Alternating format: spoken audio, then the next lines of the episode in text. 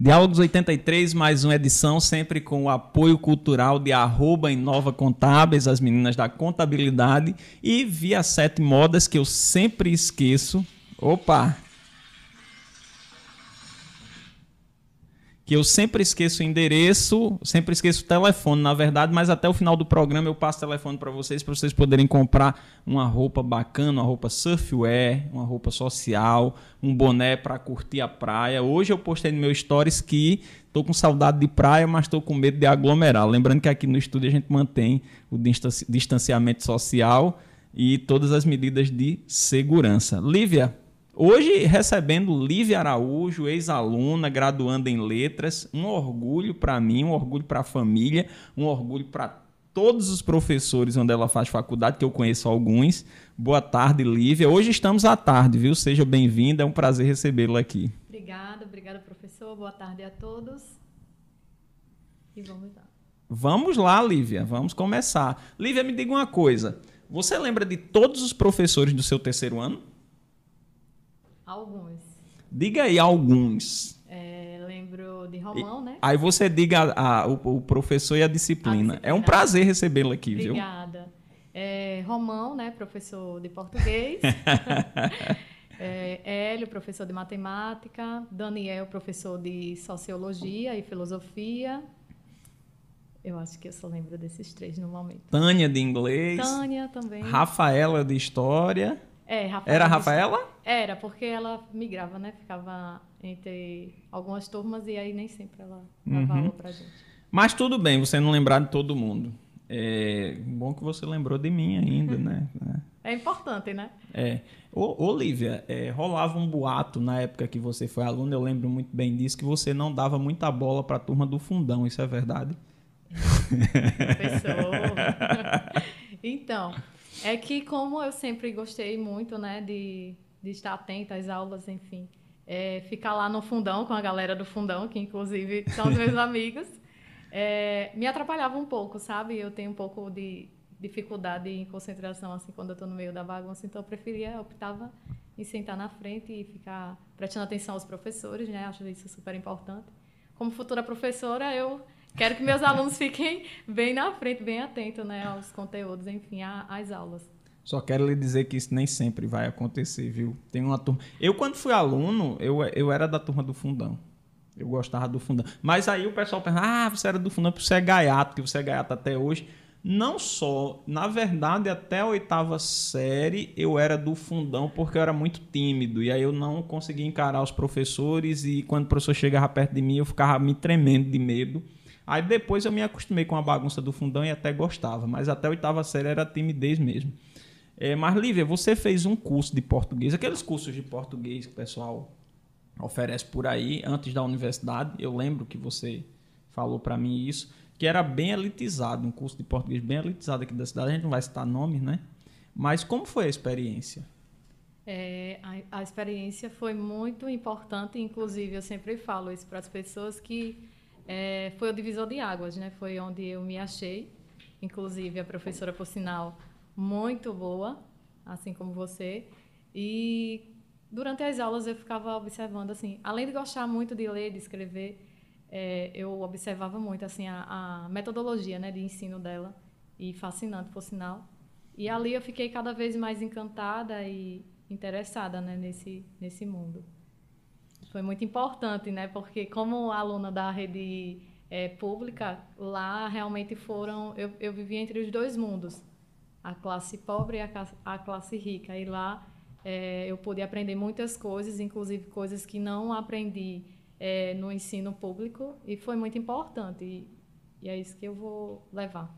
Ô, ô Olivia, mas assim, com relação a você dizendo, não, eu, eu lá naquele curso eu, eu pude conviver com os dois mundos, é, com a classe, classe pobre e a, a classe elitizada, mais elitizada, né?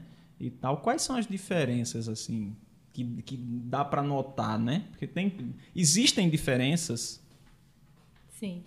É, na escola, né, na rede pública, a gente sabe que os professores, eles secam gelos, eles tentam é, trabalhar da melhor forma possível, é, aplicar o conteúdo, mas a gente sabe que falta recurso.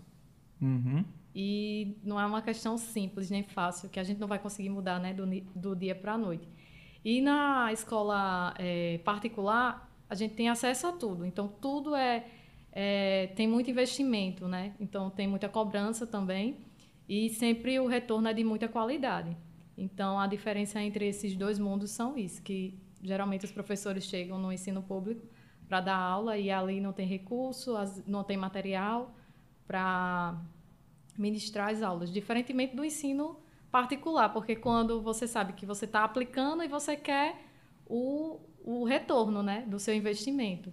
Então, assim, é, são dois mundos completamente distintos um do outro. E no ensino particular a gente tem uma facilidade muito grande né, do, do conhecimento, é tudo muito é, mais simples, diferentemente do ensino público. Não tem aquelas dificuldades, né? Não tem. Mas não tem merenda. Não, não tem. não tem. Pô, cara, que pena, né? Que pena.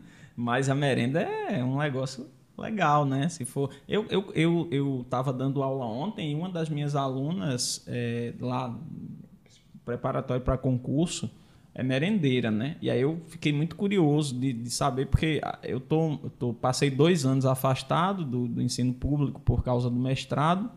Aí muito curioso saber como é que funciona né, essa questão da merenda, que na época os meninos até brincavam lá na escola que você estudou, que dizia, não, professor, é, segunda é biscoito com suco, aí terça é suco com biscoito, aí quarta é só biscoito. Né? Não tinha essa brincadeira na época, né? Aí eu perguntei, mas como é que tá a merenda lá no... Aí a menina disse que existe um cardápio, elaborado por uma nutricionista e que esse cardápio é seguido. Bem, lá no município dela, eu não sei se isso é realidade para todos os lugares, eu espero que seja. É, Lívia, por que letras? Então, todo mundo pergunta por que letras. Você viu que eu estou parecendo uma bunjanra hoje, né? Uma coisa bem.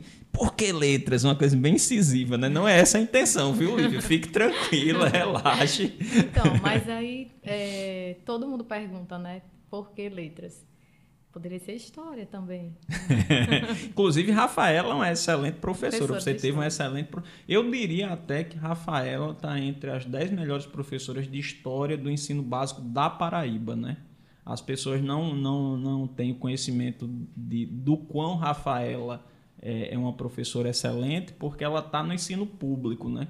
E, e, aí, quando você vira servidor público, você não tem a publicidade que você teria no ensino público particular, no ensino privado. Porque o ensino privado ele, ele, ele, faz questão de divulgar o nome dos professores, até porque é uma questão de mercado, de venda e tal. Mas Rafaela está, na minha opinião, na minha modesta opinião, está entre as 10 melhores professoras de história do estado da Paraíba. Mas continue, desculpe ter interrompido. Você podia ser história também. Você parou aí. Isso. É, então, como eu gosto bastante de ler, escrever, e também, como eu falei, o curso né, de português que eu fiz, que é voltado para concurso e para cursinhos preparatórios, enfim, vestibular. Isso me fez realmente ver que eu gosto bastante dessa área. E aí fui me identificando também. É, a gente começa a, a se espelhar né, nos nossos professores. E eu fui vendo, gostando e cada vez mais tomando gosto por isso. E me identifiquei bastante. Poderia ser história também, mas entre histórias e letras, letras, né? Você, Português é fascinante. Você fez a escolha certa, viu? Obrigada, viu, professor. E, e eu estou dizendo isso de forma nada parcial. Tá certo. tá transmitindo pelo Facebook, tá? Beleza. É, Lívia, o que se estuda no curso de letras? Dá, dá para fazer assim, um resumo do que você viu no curso, assim, o que você lembra e tal? Você diz no, no curso de letras, no agora, curso de superior. letras, agora Isso. superior. Tá. É, bom, vou falar pela experiência. Eu, eu, perguntei desse curso elitizado, na verdade eu queria falar mal desse curso, mas você falou bem, aí eu fiquei quieto, né? mas quero saber agora do superior. O que é que se estuda no curso de letras? É, então, é, como eu estou no início né, do, do curso, eu já passei por disciplinas que eu julgo assim com grande importância, que foi metodologia científica, né, como você fazer um, um trabalho é, acadêmico, defesa de tese, TCC, esse tipo de coisa, tese de doutorado e vários outros. É, também psicologia da educação, que acho de, de grande importância você entender né, o que se passa no mundo, no universo, né? Cada cabeça é um mundo das crianças, a parte que, a, apesar que a minha área não é pedagogia, mas aí a gente acaba tendo né, é, que pagar essa disciplina. Linguística também, que é muito importante. Inclusive fonética e fonologia, que eu não sou tão fã assim. que eu não sou tão fã, não posso falar muita coisa, mas assim, bem difícil, bem difícil mesmo. Quem é graduando do curso de letras sabe do que eu estou falando. Alguns vão se identificar, outros não. No caso, eu não me identifiquei com essa, essa disciplina, né, com essa área. E aí também é, literatura, a gente pagou é, identidade, língua e cultura, que eu achei super importante. É, a gente conhece vários outros é, campos de conhecimento, né? outras etnias, enfim.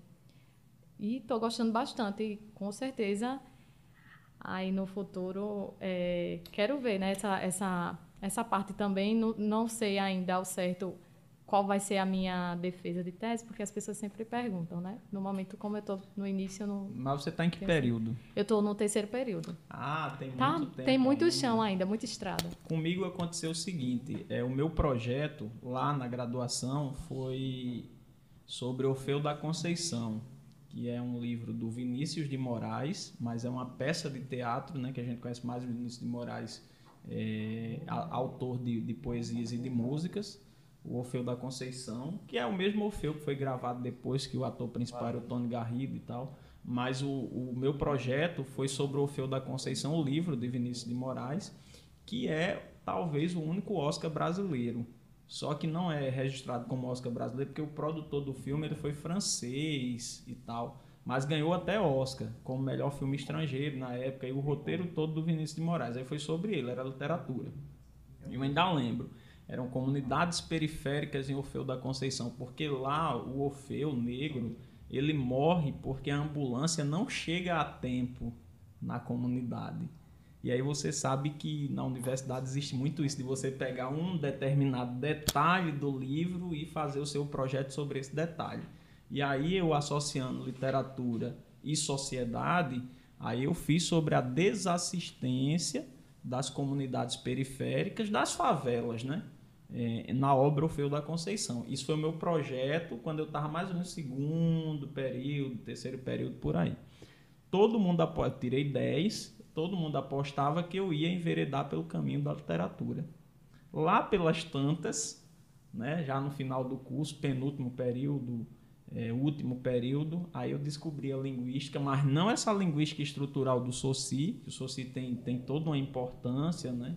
é o pai da linguística, mas existem outras correntes, outras vertentes da linguística, foi o que eu estava dizendo a você aqui em off, muito mais interessantes, que partem não só da fonética e da fonologia, mas partem do discurso ou partem do gênero textual, e aí existe um mundo de possibilidades, e é muito mais interessante até do que a de Soci, não dizendo que Soci não tenha relevância, Soci tem relevância, é o pai da linguística, mas existem outras vertentes que, na minha opinião, eu considero mais importantes né, mais relevantes para o estudo.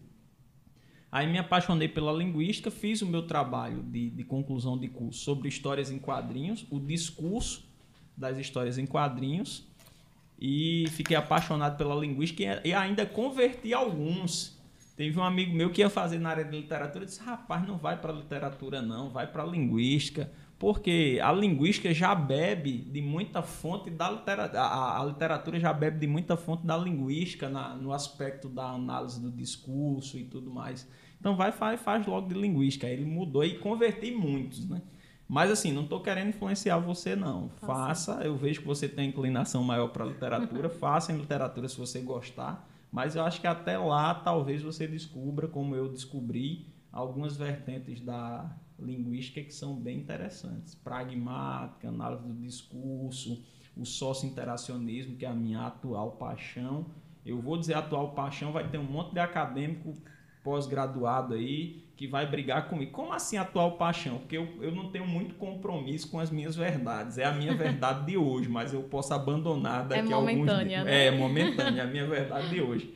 Mas enfim, bola para frente, você está no início É, os professores te elogiam bastante, dizem que você é uma aluna muito boa. Né? No ensino médio, pelo menos, era, né? Mas é uma, uma coisa interessante que são, são passagens. Né? No, no ensino fundamental, você é um aluno, no ensino médio, você é outro aluno, na universidade, você é outro aluno. Então, era uma boa aluna no ensino médio. Na universidade, continuam dizendo que é uma boa aluna. Então, vamos tocando para ver até onde dá. Eu tenho certeza que vai dar em sucesso. É, Lívia, e assim, falando em, no ensino fundamental é uma aluna, no ensino médio é uma aluna, na universidade é outra aluna, como é que foi sua infância? Conte-me tudo, não me esconda nada. então, né, bem interessante. Eu estava esperando por essa pergunta. É, muitos acham que eu comecei a, a iniciar a minha leitura muito cedo e não foi isso que aconteceu, tá? É, eu comecei a ler aos nove anos de idade, por incrível que pareça. Foi Todos mesmo. achavam que eu tinha algum problema, alguma deficiência por conta disso. Eu sabia as famílias, né? Mas não conseguia fazer a junção, tipo escola. Não conseguia pronunciar assim a palavra escola. Eu falava escola. Não conseguia falar rapidamente, né? A palavra.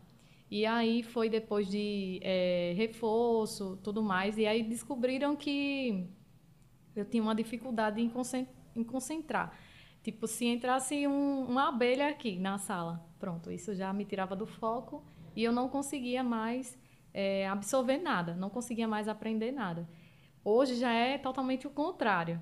Para eu me concentrar, eu coloco uma música baixinha e aí não tenho problema nenhum. Mas foi uma infância assim bem bem diferente do que todos imaginam que, que seja, né? Perdi a mãe cedo, enfim, esse, esse tipo de coisa. Mas você perdeu a mãe com quantos anos, Lívia? É, aos 12 anos. 12 anos? 12 e, anos. E, e como foi esse, esse processo? Bem difícil, né? Bem difícil, porque assim, é, é no período que a gente está se descobrindo gente, como diz, né? E eu e os meus irmãos, a gente aprendeu com a vida, né? Com o pai da gente também, enfim, ele foi muito importante, é importante até hoje.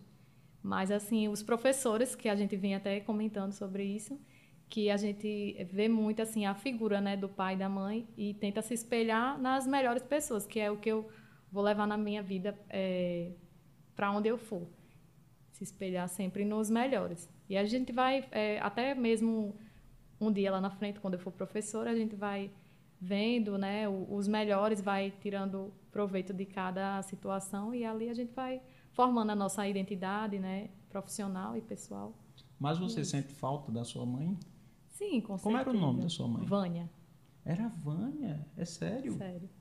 Que coincidência, né? o nome da minha esposa é Vânia, né? É. Mas, assim, é, é, e, e como, ela, ela faleceu de, de, como, Lívia? Então, né, esse assunto é bem delicado, mas é, minha mãe ela, ela teve infecção generalizada, né, por conta de um aborto, uma coretagem é, que não foi feita devidamente e aí deu é, a infecção, né, nos órgãos. E foi bem complicado porque antes dela é, falecer, ela tinha se separado do meu pai, então a gente estava passando por um processo já difícil, né? É muito difícil assim os filhos enfrentarem a separação dos pais. E a gente nunca esperava que isso ia acontecer, apesar de saber que era o melhor, mas a gente nunca espera, né? O filho nunca quer ver uhum. o pai e a mãe distantes um do outro. É bem, deve ter sido bem delicado mesmo. Nesse, nesse período de separação e, e perda dos seus pais, é, o, o, rendimento escolar alterou? Houve alguma diferença no rendimento escolar? Com certeza. É, não tem como não, não não ter uma queda, né? Porque mexe bastante, né, com o nosso psicológico, com a nossa mente. E aí quando a gente não está bem em casa, a gente não está bem em nenhum lugar.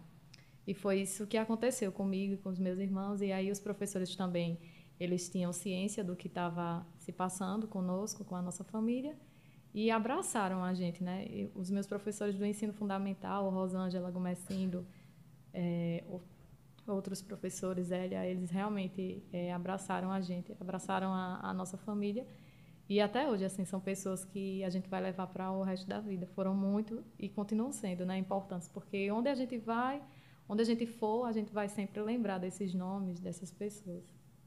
Então a escola foi importante na sua formação não só é, intelectual, como na sua formação como pessoa. Com certeza, sem dúvida. E, e assim, é, se você tivesse que acrescentar alguma coisa à, à escola hoje, a escola que você passou, não a escola que você vê hoje através das suas observações como acadêmica, né? mas a, a escola a escola que você estudou, o que você acrescentaria? Hoje com olhar técnico, né? Porque você é aluna de letras, e aí tem sempre as coisas que você diz, ó, oh, tá vendo isso lá na escola, não. E fique à vontade, não se preocupe pelo fato de eu ter sido seu professor, que eu não sou mais seu professor e também considero que tenho as minhas críticas com relação à minha própria conduta e tenho minhas críticas muito severas com relação à instituição escolar, né? Só para você ter uma ideia, é, o Michel Foucault, e aí vai, vai, vai concluir aquela história que a gente estava tendo dentro do carro, o Michel Foucault, no livro Arqueologia do Poder, ele diz que veja só com o que a escola é comparada. Ele diz que presídio, manicômio, quartel e escola têm a mesma estrutura arquitetônica.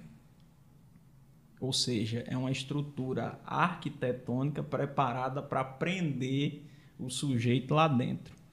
Com a pandemia, com a pandemia, o sujeito não estava mais preso, porque era videoaula, videoconferência. Ele podia entrar lá, deixar o microfone mudo e sair.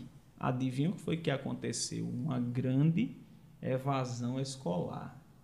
Por quê? Porque os alunos estavam libertos.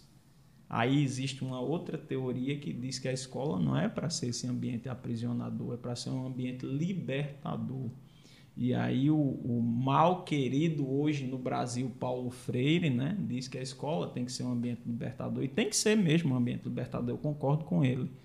É, vão me chamar de comunista, mas eu acho isso. Então, assim, a estrutura arquitetônica da escola é aprisionadora. É, e por isso você fica muito à vontade de dizer o que é que você melhoraria na sua escola, na escola, nas escolas que você estudou, e não se preocupe pelo fato de eu ter sido professor, porque eu tenho críticas ao meu próprio fazer e tenho críticas mais severas ainda à instituição educacional. Então, pode ficar à vontade. O que você melhoraria na escola, nas escolas que você estudou hoje, com esse olhar acadêmico, com esse olhar de graduando em letras? Bom, é, eu melhoraria com certeza a direção da escola. é muito importante isso. As pessoas acham que não, mas tudo começa de cima, né? Então, assim, é, como eles é, desempenham um grande é, papel, influência sobre os professores e os alunos, então eu começaria pela direção da escola, porque se você tem uma boa direção, você consegue realmente ter ali um, um ambiente, né, com os professores e com os alunos, uma relação muito boa. Eu estudei numa escola lá no Geisel, que foi o ensino fundamental, não vou citar o nome da escola, e começou assim, quando eu fui estudar lá, realmente não tinha nem cadeiras para a gente sentar, praticamente era isso. E foi melhorando, assim, a direção mudou e tudo fluiu, para você ver. Tudo começou a andar. E hoje eu paro para pensar nessa escola, o quanto que ela cresceu, sabe? Em é, termo estrutural, a estrutura da escola, e aí começou a funcionar algumas oficinas lá e tipo isso começou os alunos começou a, a querer estar dentro da escola porque isso é importante inclusive não esqueço nunca que você fez uma oficina lá numa dessas escolas no, no Geisel e que era da Vanguarda, não sei se você lembra, uhum. né? Era a Semana Cultural. E aí a gente fez vários trabalhos, inclusive um meu primeiro livro de literatura, que foi o de José de Alencar Senhora, importantíssimo, nunca esqueço. E eu e Robert, né, que era um colega, a gente fez até um livrinho e, e te deu, não sei se você ainda tem esse livro. Tenho, e tem, foi um livrinho e tinha uns videozinhos também, Isso, que ele, ele, editou uns slides e tal, ficou bem bacana. Eu acho que tem o salvo ainda no computador. Pronto. Então, é super importante, né, o, o professor, a direção da escola, é, criar essas oficinas, porque a gente estava até comentando, como você tinha dito lá, que é, é muito cansativo o aluno só ter aquela aula teórica. Então é muito bom você fazer oficinas, atrair né, os adolescentes, crianças, enfim, para esse ambiente escolar. Não só chegar na sala de aula e aplicar o conteúdo, se torna desgastante, cansativo. E quem que não gosta né, de novidade? Então, isso acaba atraindo o aluno, deixando o aluno envolvido. Inserir realmente os alunos ali a participarem da, das aulas. Então, eu começaria é, na direção da escola, ela ter esse olhar sensível, sabe, com os professores, com os alunos. Essa seria o primeiro ponto que eu abordaria na mudança, né? Olivia, e vou, vai come, vão começar as tretas agora, viu? Se prepare. Assim, no, no ensino médio, por exemplo, você tinha aí em média 10 professores, né? Português, geografia, história, matemática, física, química, biologia. Sete, né? Sete professores. Desses sete professores, olha a treta, é grande, viu? Desses sete professores, você daria média sete para quantos deles? No ensino médio só. Depois a gente fala do fundamental, mas no ensino médio. Eu tenho sete professores. Quantos passariam por média? Pense aí, pode pensar. Tô pensando. Eu tenho que falar. Não, não precisa citar o nome. Nomes, só matéria, né? Nem matéria, nem matéria. Não. Você só vai dizer, não, desses sete, tantos passariam por média. Tantos não passariam. Eu falei que a treta era grande. Eu acredito que no máximo cinco. Cinco? Mas de sete, cinco. Ah, foram sete? Eu pensava que era todas as disciplinas. Não, todas as disciplinas dá sete, porque é português, geografia... Ah, porque tem filosofia, esqueci. Tem, português, tem geografia, tem história, inglês, português, Sociologia, geografia... filosofia... Tem, são quantas matérias no total? Conta aí para mim. Vamos lá. Português, matemática, matemática geografia, história, história inglês... Sociologia, Soci... filosofia... Sete. Espanhol. Espanhol. Inglês. Acho que só isso, né? Química. Você disse física também? Física e química, 11. Cinco passariam? Cinco. Cinco passariam. É sério, não é isso? É sério isso. Eu tenho a impressão, e aí depois eu vou, vou trazer um aluno meu de uma escola particular também para comparar. Eu tenho a impressão que se, se a gente trouxesse um aluno de escola particular, porque o, o pessoal fica comparando escola pública com escola particular. Gente, vou só dizer uma coisa a vocês: são realidades diferentes. Há o, o tipo de escolarização que deveria haver nas escolas particulares e nas escolas públicas deveriam ser diferentes também, porque são públicos diferentes. O pessoal do marketing, Lívia, já percebeu isso. Se muda o público-alvo, tem que mudar a linguagem, tem que mudar a metodologia, tem que mudar a forma de chegar nesse público-alvo. Infelizmente, o pessoal das escolas não percebeu ainda que mudando o público-alvo tem que mudar tudo isso. Não perceberam isso ainda, infelizmente. Mas assim, eu tenho a impressão que se eu fizer a mesma pergunta para um aluno de escola particular, ele vai dar a mesma resposta, que cinco passariam das onze, né? o que é muito pouco. E o problema, às vezes, eu penso que não é necessariamente do, dos professores em si, embora os professores carreguem uma parte da responsabilidade. Eu, eu defendo é, ferrenhamente, né? Lincoln sabe disso, que a gente já teve várias conversas sobre, que a metodologia da educação brasileira ela precisa passar por transformações, né? E assim, às vezes o problema não é só do professor nem da instituição escolar, é da própria metodologia que é adotada no Brasil como um todo, precisa passar por modificações. Mas aí eu tenho essa impressão. Mas enfim, então dos 11, 5 passariam, né? É, a escola brasileira, a escola pública, pelo menos onde você estudou, ficaria reprovada. Teria nota 5. É. Teria nota 5, ficaria reprovada. Mas, Lívia, quem é Lívia Araújo? Eu tô bem abunjanra hoje, hein? Se liga aí na parada. Quem é Lívia Araújo? Quem é Lívia Araújo? Eita, já pensou sobre isso? Já, já sim. Então vai ficar mais fácil de responder, né? já. Eu já pensei nisso várias vezes. Bom, Lívia Araújo é uma construção, né? De várias pessoas, vários professores é personalidade forte. É personalidade, personalidade é. forte é quando a pessoa não quer reconhecer os defeitos. Aí a gente culpa o signo, né? Geminiana, né? Afinal, a gente vai para esse outro lado, né? Porque a gente não, não, não vai falar dos defeitos, lógico. Mas, assim, é uma construção, sabe? E eu, eu falo que o, o conhecimento, ele é poder, ele é libertador, ele é movimento, tá?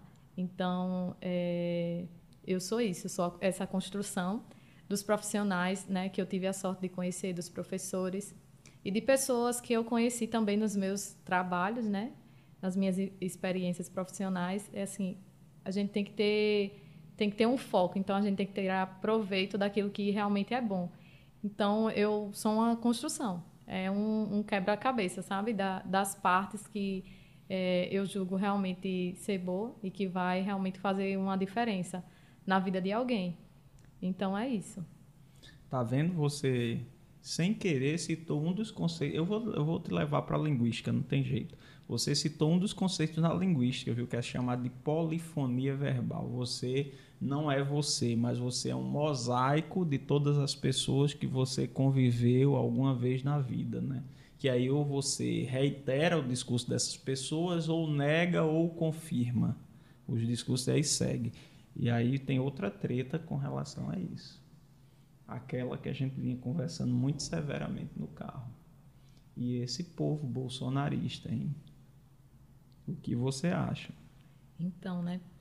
Eu adoro uma polêmica. então tô, tô, tô, tá tudo bem aqui, tô em né? casa, tô em casa. então, mas você quer que eu fale o que mesmo? Não, eu quero que você diga o que você acha sobre isso. Então, eu aprendi que é, a gente deve sempre desconfiar do extremo, sabe? Eu acho que a gente tem que ter é, senso crítico, sim, tem que ter defender as nossas ideias, mas a gente também tem que saber escutar. É, como um, um, uma construção, né? Que eu disse que eu sou uma construção de, de várias outras pessoas. E aí eu tirei o proveito de, daquilo que eu julgo ser bom. Então, assim, a gente tem que parar e ouvir e entender que não só eu tenho um pensamento que pode estar certo, o outro também pode estar certo. Mas eu acho que a gente tem que mostrar para o outro a nossa visão. Olha, eu defendo isso por conta dessa ideia aqui que eu acho que é interessante, é legal. E quando a gente fala dos bolsonaristas, né? Pessoas da família, inclusive. Você é ele... bolsonarista? Não, inclusive? não. Não é? Não, não sou bolsonarista. Então você é petralha. Não. Também não? não? Pois é, porque o pessoal bolsonarista acha que quem não não está com a gente está contra nós, né? Então, quem não é bolsonarista é petralha, é né? É até importante você falar isso, porque no, no meu antigo trabalho, é, eu falei que não, não votava num determinado candidato, e aí a menina disse, você é petista, e ela perguntou qual seria... É, em quem eu votaria para prefeito. E quando eu disse, ela fez, ah, você não vai votar no PT? Eu fiz, em momento algum eu disse que eu era petista. Você que me atribuiu esse termo, né? E aí ela ficou super desapontada. Eu fiz, aí ela fez, mas você nem falou nada. Eu fiz, você já veio com as palavras, já jogou em cima de mim. Então eu não, não quis nem justificar, porque essa já era a sua ideia, seu ponto de vista. Você defendeu ele com unhas e dentes. Eu não estava na hora querendo atrito, né? Então eu deixei ela acreditar no que ela queria. Às vezes a gente tem que fazer isso, a gente tem que silenciar, sabe? Deixar a pessoa pensar e afirmar aquilo que realmente ela quer. É, mas aí você, você eu, eu te interrompi e aí você ia falar, não, algumas pessoas da família com relação ainda à questão do, do, dos extremos, né? Isso. Então, é, quando defendem uma ideia, eles querem persuadir, dissuadir as pessoas, né? Acreditarem naquilo que elas julgam ser certo, que ao meu olhar e o meu senso crítico não, não julga ser certo, porque é aquele negócio. É, a sua verdade pode não ser a minha verdade. Teu ponto de vista pode não ser o meu. E aí, quando você vai contra essas ideias, né, ao pensamento dessas pessoas, realmente elas ficam bem irritadas e bem extremistas, né?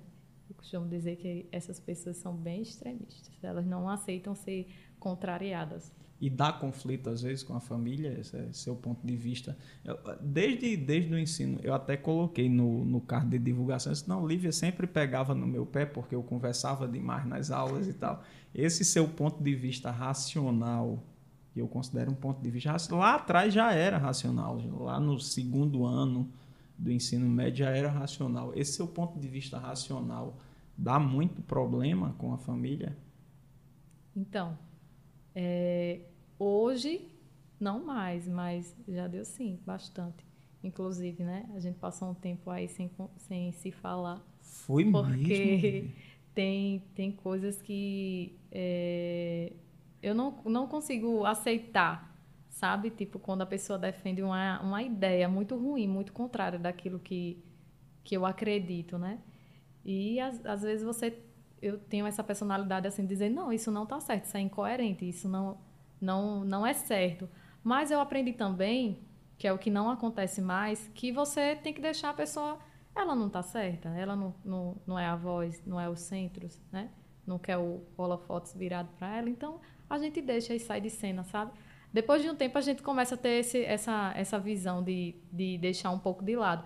Mas eu acho que desde 2016 que as coisas mudaram bastante. Então as pessoas querem realmente mostrar aquela ideia, sabe, dela e você não pode ter uma opinião é, diferente da dela não. Você tem que pensar igual. Você tem que andar numa reta, porque se você entrar na curva, você está errada. Então, devido a essas coisas que aconteceram, né? Então eu preferi é, me abster um pouco. Ô, Olivia, e você acha que, que nessas questões aí entra um, um pouco do, do, da influência religiosa? Com certeza. Identidade, Língua e Cultura, né? Esse livro acredito que você já leu, super importante por sinal e, e gostei bastante. É, entra com certeza. A, a religião ela tem uma grande influência, né, sobre a vida das pessoas, porque não é só o governo, né? Não é só o Estado. A religião, ela. É porque as pessoas não, não conseguem parar para pensar nisso, que é, a castidade é uma questão religiosa. Então, quem, quem impôs isso daí, né? Então, tem tudo a ver também com a, a religião. A, a religião, ela também influencia e muito as pessoas. Inclusive, eu não tenho religião, tá? Estou de, defendendo isso. Já, já fiz parte né, de, de duas religiões e tem uma que eu até admiro, mas não, não quero seguir nenhuma doutrina. Mas tem sim grande influência, como uma pessoa que, que já foi, né? Já foi evangélica, já foi católica. E tem grande influência, assim, da, da religião, sem dúvida. Você foi de que congregação evangélica? E o papo ficou brabo, hein? Ficou, então, né? Mas você foi de que congregação? Então, eu fui de uma igreja cristã, tenho que dizer o nome da igreja. Não, a igreja pode dizer o nome, porque são tantas facções é. religiosas. Facção, inclusive, é um, uma palavra de sentido negativo, se você for olhar no dicionário. Né? São tantas subdivisões religiosas né, dentro da, da, da, da igreja, das igrejas evangélicas. Né? Tem até outro nome para isso, mas eu não tenho conhecimento. Eu vou dizer que são igrejas evangélicas, né, que, tão, que existem várias subdivisões. Né? Que aí não tem problema de dizer o nome, assim, o nome da, da subdivisão que você foi, né? Qual foi? Então, já, já fui da igreja pentecostal, já foi também é, Assembleia também. Que é a Assembleia mais rígida é, de todas. Né? Bem mais rígida, mas assim, eu nunca mudei, né, a, assim, o meu, meu jeito, né, de ser uhum. por conta da igreja, mas a gente sabe que tudo tem, tem influência, sim, da, da igreja. E eu sou uma pessoa que posso falar isso porque eu vivi, não estou vindo aqui e falando coisas aleatórias, mas tem grande influência, sim, de dominar, de, de reger, né? E é isso. De, de, de dizer qual é o caminho que o, o, fiel vai seguir, né? isso. né? Ultimamente eu acho que tem sido mais uma coisa de impor o caminho do que dizer o caminho, né? Exatamente. Tá vendo? Isso é uma, uma coisa de um estudo linguístico. Ó. dizer o caminho e, e determinar o caminho tem sentidos completamente diferentes, né? Pois é, Lívia, mas qual a experiência que você tirou dessas, dessas facções? Eu não vou dizer facção, facção é uma palavra negativa, dessas religiões que você participou. Depois vocês, depois vocês procurem olhar no dicionário qual é o sentido de facção, que eu estou evitando dizer aqui, com relação às denominações, denominações religiosas. As, as, denominações religiosas, porque facção tem um sentido totalmente pejorativo no dicionário. Por isso que eu estou evitando o nome facção, que inclusive é muito usado para as denominações religiosas, mas está errado, viu? Assim, qual foi a grande lição que você tirou dessas denominações religiosas que você participou? Então, é, a grande experiência que eu tirei é que eu não quero seguir nenhuma religião. E eu acho que a maior de todas as religiões, eu acho que o Deus que as pessoas falam, e que eu acredito, tá? Que eu tenho muita fé em Deus, é a bondade. E ninguém se ensina a ter bondade, né? Então, acho isso super importante e foi isso que eu aprendi. As pessoas querem muito, como eu disse, é uma reta e você tem que seguir aquele caminho. E muitas vezes você não se encontra lá e você não precisa ser igual às pessoas para as outras, para realmente você ser bom. Eu acho que muitas pessoas, inclusive eu tenho experiência até na família que pessoas que fazem o bem às outras, né, que é, fazem doações, enfim, essas coisas aí que eu acho que isso isso é amor, né? E eu não não sigo a Bíblia é, toda, mas tem algumas coisas que realmente eu não acho legal, tá? E aí a gente tem que tirar o proveito, né, daquilo que é bom. Então eu acho que que Deus é bondade, é você respeitar o outro, sabe? É você fazer o bem às pessoas.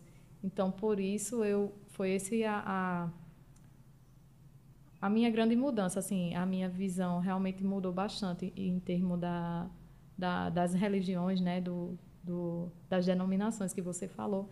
E aí eu não quero seguir mais. Eu acabei me encontrando nesse, nesse meu eu, nesse meu pensamento, e que não quero mais fazer parte. Assim, a parte que eu quero fazer é de, de fazer o bem ao outro, sabe? E não precisa você estar inserido numa denominação para você ser uma pessoa boa há várias pessoas que estão lá dentro das, das denominações que realmente não, não são boas e que não fazem ações, sabe? Então, eu acho que, que isso realmente me fez mudar, assim, de ideia, de não permanecer nesse, nesse caminho aí de denominações, enfim. Olivia, você disse que terminou o ensino médio em 2014, 13, 13 né? Isso e que demorou um tempo para entrar na universidade e que a família queria que fosse engenharia civil ou direito. E por que não foi engenharia civil ou direito? O que houve? Qual foi o problema que você apresentou? Qual foi o defeito de fabricação que você não foi fazer engenharia civil, virar doutora, ou fazer direito que viraria doutora sem doutorado? Porque aqui no Brasil, engenheiro é, é, advogado e médico são, são tratados doutores. de doutor sem ter doutorado. Qual foi o defeito de fabricação que você apresentou para não ir para engenharia civil, não ir para direito, né? Então, eu acho que tem tudo a ver que tem tudo a ver que não era realmente para ser. E eu acredito muito nisso, sabe? É... Hoje eu olho para trás e aí uma amiga minha, né? Que ela é médica, ela falou assim: Lili, deixa eu te dizer uma coisa. Eu acho que engenharia não tem nada a ver com você. Ela falou para mim. Ela disse: o mundo da engenharia é um mundo muito severo. Ela disse: e você é uma menina muito tranquila. Uhum. Eu acho que você não tem a ver com você. Eu vejo você numa coisa mais delicada. Foi o que ela falou para mim. Foi o que ela falou para mim, que me via numa coisa mais delicada. E ali eu, não, mas é isso que eu quero, é isso que eu quero. E fiquei, realmente, minha avó, né? Ficou muito feliz com essa ideia de engenharia, engenharia, tinha que ser engenharia. Até hoje ela fala, mas era para ser engenharia porque quem faz letras morre de fome, né? A visão é essa que uhum. as pessoas têm. Direito, como eu disse, realmente é algo que eu gosto bastante. Quem sabe um dia, né? Eu curso, mas não quero advogar, não penso em advogar, mas eu acho super interessante e tem muito a ver com com essa área, mas eu acredito que é, eu tive outros sonhos e aí eu tive que deixar um pouquinho é, para trás, né, o, o, os estudos. Eu disse não vou dar uma pausa aqui e continuei focando, estudando para concursos. Mas fui... quais eram os outros sonhos? Eu tenho se, que falar se, os se sonhos. Se sentir à vontade, fale, só então, se você quiser. Então, é, eu sempre tive muito é, em mente a minha independência é, logo cedo. E aí eu queria muito, muito, muito mesmo realizar o sonho e sair de casa, ter o meu apartamento. E você sabe que isso é preciso ter dinheiro, é, é né? A gente tem que... Então eu acabei optando em realizar esse sonho, né? Que eu consegui realizar meu sonho. E aí eu disse, não, vou dar uma pausa porque realmente tudo fica muito puxado, né? Fica muito você não consegue dar conta de tudo. Hoje ainda me vejo assim um pouco correndo, né? Correndo, correndo, sempre correndo. Uma maratona. E aí eu deixei, eu disse, não, vou deixar um pouco de lado e aí tentei, né? A o FPB, mas eu ficava assim, passei em, em, em, outros cursos, mas eu fiquei, não, não é isso que eu quero, ficou naquela dúvida. Realmente, como eu tinha falado, é, como eu tinha dito, eu não tenho certeza que realmente as coisas acontecem no momento certo. E que se eu tivesse feito uns de, começasse, né, a cursasse esses cursos, eu realmente ia parar, eu não ia no caso, esses cursos seguir. você fala de engenharia civil de engenharia e de, civil. de é, direito, direito né? isso. Realmente não era. Hoje eu olho e digo, realmente não, não era para ser esses dois, sabe? Tenho uma certeza que não, não ia ser. Você sabe, tem um amigo meu que o sonho dele era fazer direito. Na época, os dois cursos, na época a gente fez vestibular, há milhares e milhares de anos, os dois cursos mais concorridos eram direito e medicina. Medicina em primeiro, direito em segundo lugar. Os dois mais concorridos. E aí ele não fez direito, né? Aí fez letras, terminou, aí foi ser professor e tal, tal, tal. Depois de, de, muitos anos, depois dos 30, aí ele foi fazer direito, aí fez, terminou o curso de direito, tirou a OAB, né? é advogado. Mas ele, eu, assim, eu vou ser suspeito a falar, eu não sei da vida do cara integralmente, mas eu acho que ele não advoga. Ele não advoga, assim, e, e eu acho que a praia dele não é advogar, a praia dele realmente é dar aula. E eu tenho um amigo, que esse eu posso dizer, que é o Ivandro Menezes, inclusive, beijo Ivandro, um abraço, estamos aguardando você aqui no Diálogos 83. Ivandro é escritor, é, o livro dele é Sangrem os Porcos, eu vou trocar, eu sempre troco o título, é, Sangrem os Porcos, Dependem os Frangos, uma coisa assim, é o contrário, mas é um livro excelente, um livro de contos, depois eu vou até é, eu vou pedir um exemplar para eu ler, que eu não li ainda o livro, mas li avulso, né? Mas não li o livro ainda. É, vou pedir a, a, a, Ivandro o que foi, meu filho. Nada não. Tá empolgado aqui, ele tá feliz da vida, né? E boa isso mesmo. Aí eu vou pedir a Ivandro o livro e aí eu vou lhe presentear, inclusive, com um livro dele, um exemplar dele. Mas Ivandro é advogado. Mas Ivandro é uma coisa interessante. Ele foi fazer direito, ele gosta do direito, mas ele sempre disse: a minha praia é da aula. Ele era professor de inglês antes de terminar o curso de direito, terminou o curso de direito, fez mestrado, está no doutorado agora, mas é o quê? Professor da Universidade Estadual da Bahia. É a praia dele é da aula. Mas ele tinha consciência disso. Ele, minha praia é da aula.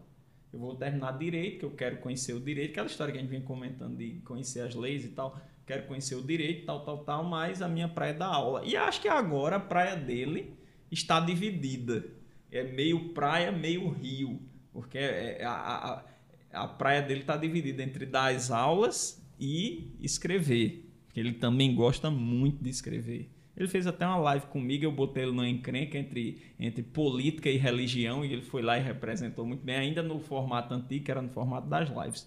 Mas assim, se fosse sua, seu desejo fazer engenharia civil, fazer direito, acho que mais direito, pelo que você falou, vá lá e faça.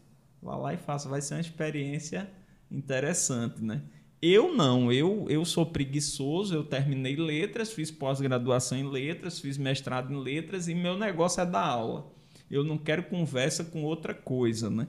Até o pessoal diz, e agora, Romão, tu tá fazendo essas entrevistas, que não é entrevista, é um bate-papo bem formal, não tem o, a, a, o objetivo de ser uma entrevista, de ser uma coisa formal.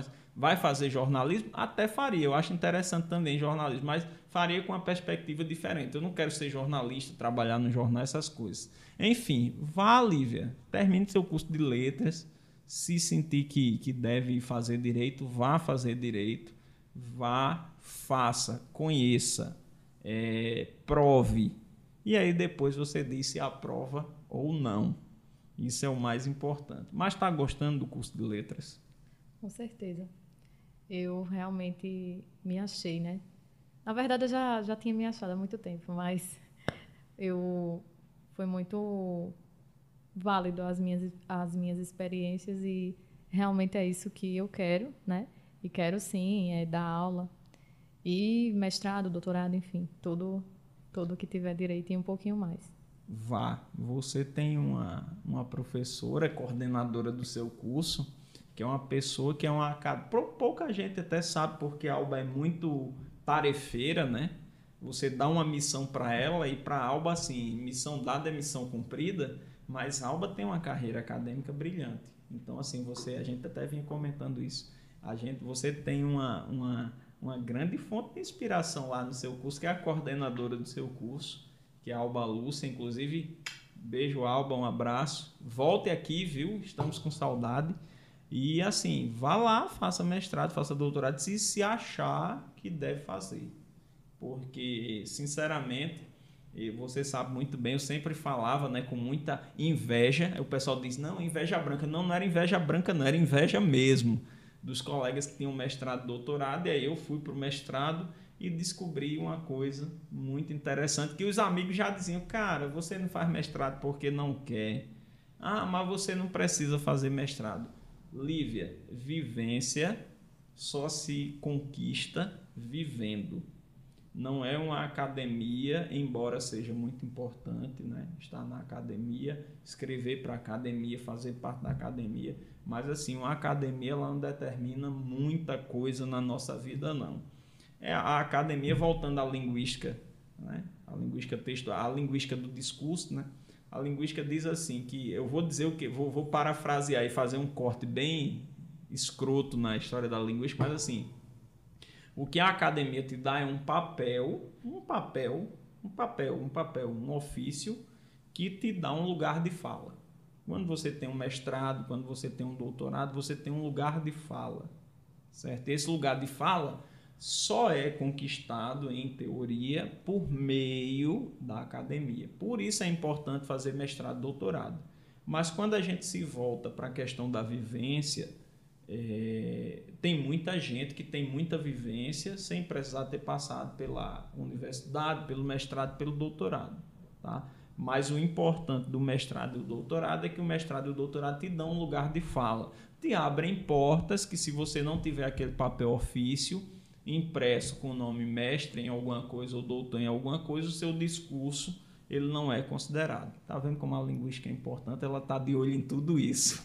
E não só aquela linguística estrutural do, do, do SOCI, que essa está ligada só à estrutura da língua, mas existem outras vertentes que vão estar tá muito preocupadas com essas coisas da nossa sociedade, inclusive com esse movimento reacionário que nós é, vivemos hoje. Né?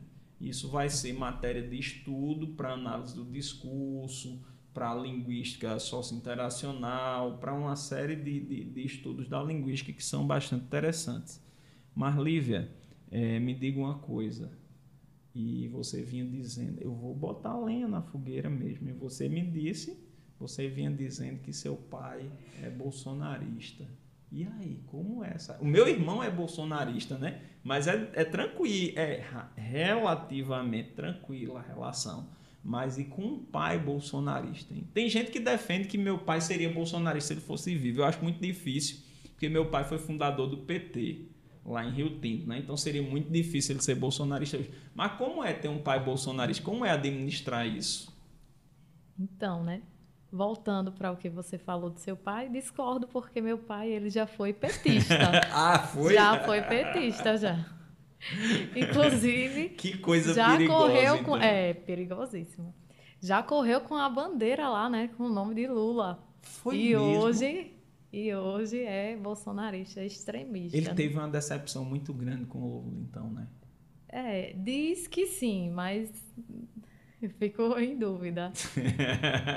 Porque meu pai não é envolvido assim, né, com a política agora que ele realmente está no extremo, né? É, ele acredita muito na, nas ideias né, de, de Bolsonaro.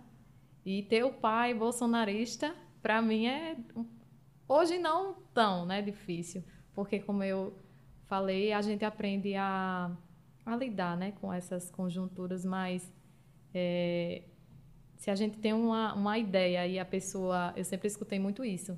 Que se juntem com a. Geralmente a gente não quer ser amigo de uma pessoa que tem uma ideia totalmente diferente da nossa A gente quer caminhar, a gente quer andar com uma pessoa que tem uma ideia que pelo menos se assemelha com a nossa para que a gente possa se comunicar com essa pessoa, porque eu acho que a gente não consegue ter uma comunicação. Pronto, eu e meu pai a gente não consegue sentar numa mesa e falar de política, porque ele tem uma visão, ele defende uma ideia totalmente é oposta, né, da minha. Então realmente é difícil. Assim, hoje eu consigo é, me abster, né, deixar de lado, mas é difícil. Eu acredito que para todo mundo que tem uma uma pessoa da família, mesmo sendo de direita, esquerda, enfim, do lado do outro, e se você é, a pessoa tem uma ideia totalmente diferente da sua, você não consegue se comunicar com ela, porque ela tem a visão dela, ela tem a verdade dela, ela defende e você tem a sua. Então você só vai é, respeitar e tentar não não entrar nesse assunto, né? Porque é, política é polêmica. Então, às vezes, é, acaba que muito eu vivi isso a família e na família e alguns amigos que se distanciaram por conta de política. Então é isso que a, a, política faz às vezes com as pessoas, né? Ela acaba ou ela aproxima as pessoas ou ela distancia. E aí foi o que aconteceu desde 2006, 2016 que a gente está vivendo isso, né? Essa distância, esse essa divisão, né, de mundos. Houve algum intrigado da família já, Lívia? Com a minha não, mas os meus amigos. Tua irmã é cantora, né, Lívia, falando nisso? Então, Vivi, ela, ela canta, mas não é profissional, né? Ela canta bastante. Deve estar assistindo, com certeza. Vivi vem aqui no programa dar uma entrevista pra gente. Ela toca violão. Toca, toca violão. Ela ah, devia vir. Vivi, venha, toque violão. Será bem-vinda. Está feito o convite, viu? Mas ela não é bolsonarista, não. Ela não é da. da não, ela jamais faria isso. Comigo. E é? Não. Então são todos contra um lá? Não, meu irmão ele defende, né? Inclusive ele posta umas coisas que a gente já teve alguns atritos, né? Não vou falar muito a fundo de você, viu, irmão? Depois eu vou postar os, os vídeos lá no Instagram para não ter atrito. Mas meu irmão e meu pai, eles defendem a mesma ideia. E eu e as minhas irmãs, a gente já é. São quantos irmãos? Comigo são quatro. São três é meninas e um menino. Ah, então ele está em minoria. Tá. Se juntar o voto dele com o voto do teu pai, ainda dá 3 a 2 né? É, importante é, isso. Ele está em minoria. As mulheres dominam lá em casa.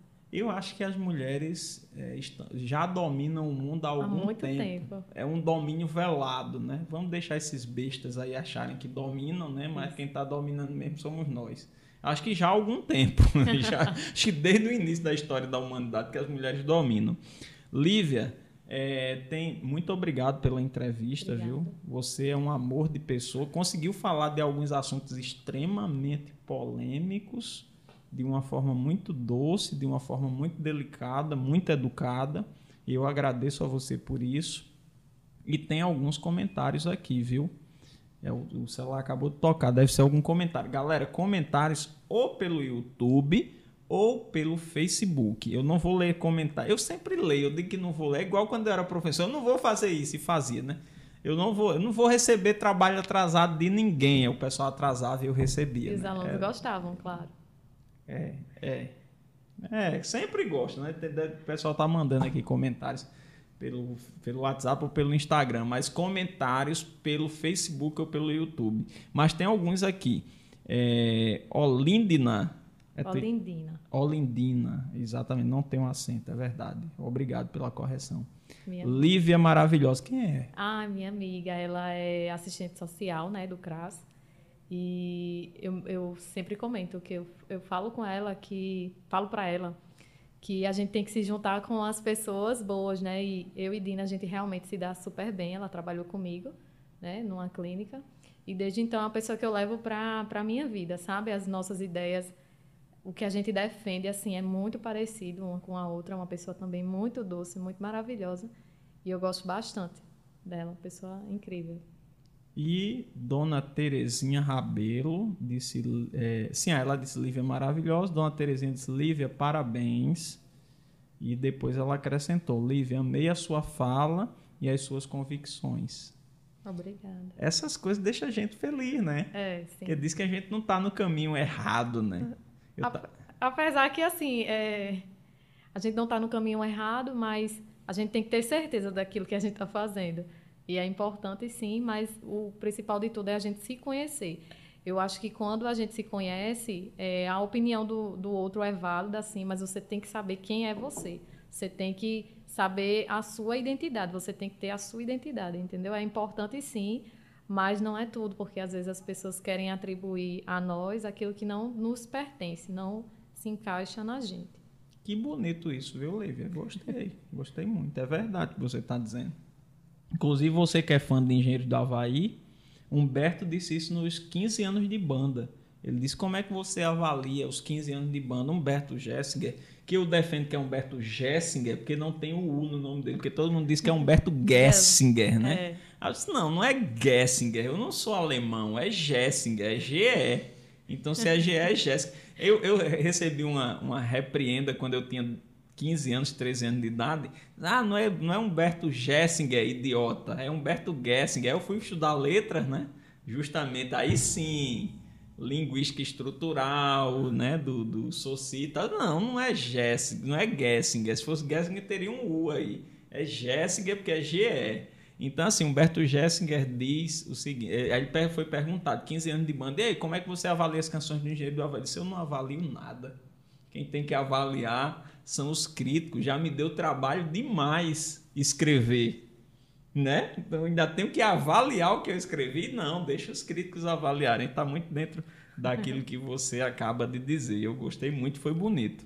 Então, Dona Terezinha diz, Lívia, amei sua, sua... Assim, aí ele diz assim, aí, aí tem outra parte que é que mais se encaixa com o que você está falando. Ele, ele, diz assim, aí perguntaram para ele, e, e você, é, como é que você avalia? Ele falou das canções e falou assim, ele disse, olha, às vezes a gente tem que ser meio cego e surdo para o que as pessoas dizem. E a gente vai ser cego e surdo para o que as pessoas dizem principalmente quando a gente tem aquela convicção que nós estamos indo no caminho certo. E aí ele disse logo em seguida após ele dizer que não precisava avaliar nada das músicas dele. Então assim, é a mesma coisa que você disse.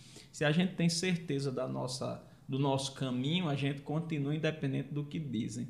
E eu lembro que você tinha dito dentro do carro que tem muita gente que chega e, e, e faz aquela crítica, né? E aí eu já vi no Instagram eu saí de Humberto pro Instagram. Olha que descida de nível. Eu, aí, aí, assim, eu, eu lembro que eu vi no Instagram, não aceite críticas construtivas de quem nunca construiu nada. E, e, sabe, Lívia, a nossa vida é muito difícil, porque todo mundo tem uma ideia de como nossa vida seria melhor, né? Você já percebeu isso? Que todo mundo tem uma ideia de como nossa vida seria melhor? Mas ninguém quer viver nossa vida, né? O cara, ah, a vida de Lívia é muito boa. Passa 24 horas na vida de Lívia, tu não vai querer mais, né? Exatamente. Apesar que, assim, eu gosto, né, da minha vida. Quando eu olho para mim hoje, né? Não atrás. Atrás realmente foi muito, muito difícil. Mas hoje eu olho e falo assim, eu sou muito grata, né? Por tudo que, que já me aconteceu e, e hoje eu estou aqui. Realmente é um, não, não posso nem dizer que é um privilégio, né? Porque eu já sofri tanto, né? Seria ironia dizer que foi um privilégio. Mas, assim, quando eu faço a relação com outras pessoas, aí a gente começa a perceber que realmente tem privilégio também, sim. Mas é, é, é muito importante, né? A gente reconhecer isso. Mas é sempre isso, a grama do vizinho sempre é mais é. verde, mas a gente não vê o vizinho acordar às quatro da manhã para ir trabalhar, né? E voltar e se arriscar e, e sempre é isso. Sempre é muito muito fácil a vida do outro. Mas ninguém quer suar, né? Ninguém quer deixar de dormir para estudar, abdicar, né? De estar com a família, com os amigos, para construir, construir os sonhos, né? Porque os sonhos são são construção. É verdade. Tem essa semana eu, eu ouvi tá, tá surgindo uma nova rede social, né? Com muita força surgindo assim, né? Tá ganhando fama, que é a Clube, Clube House, uma coisa assim, Clube House, tudo junto.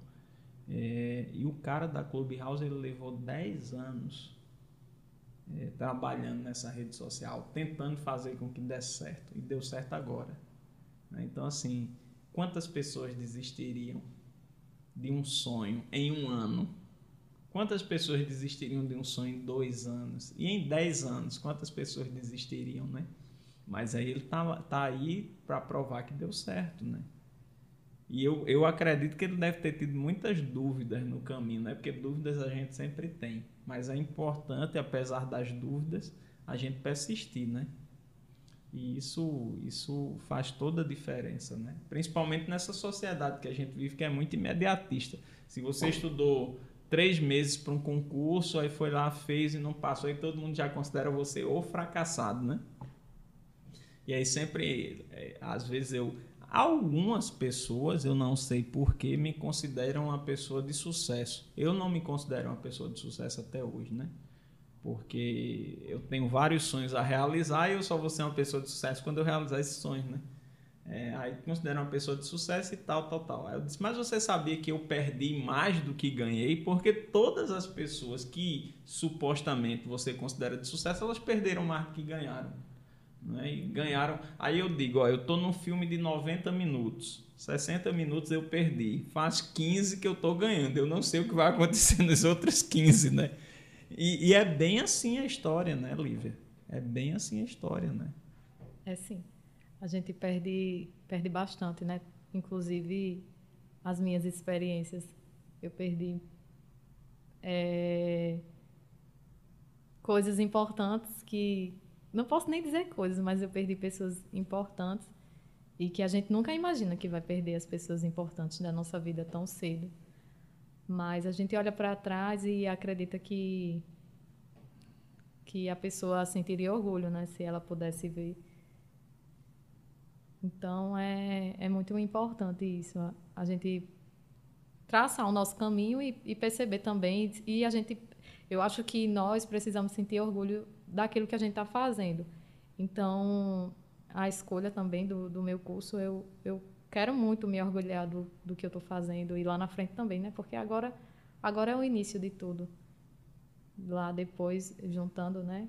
Atrelando com os conhecimentos, com os professores que, que de fato realmente eu admiro e a gente vai trazendo isso para a nossa vida acadêmica, profissional, pessoal, um todo. Muito obrigado pela entrevista Obrigada. e até as próximas, viu, Lívia? Obrigada. Diálogos 83, finalizando hoje sempre com o patrocínio de arroba Inova Contábeis e Via 7 Modas, que eu sempre esqueço de passar o contato, mas eu vou passar agora.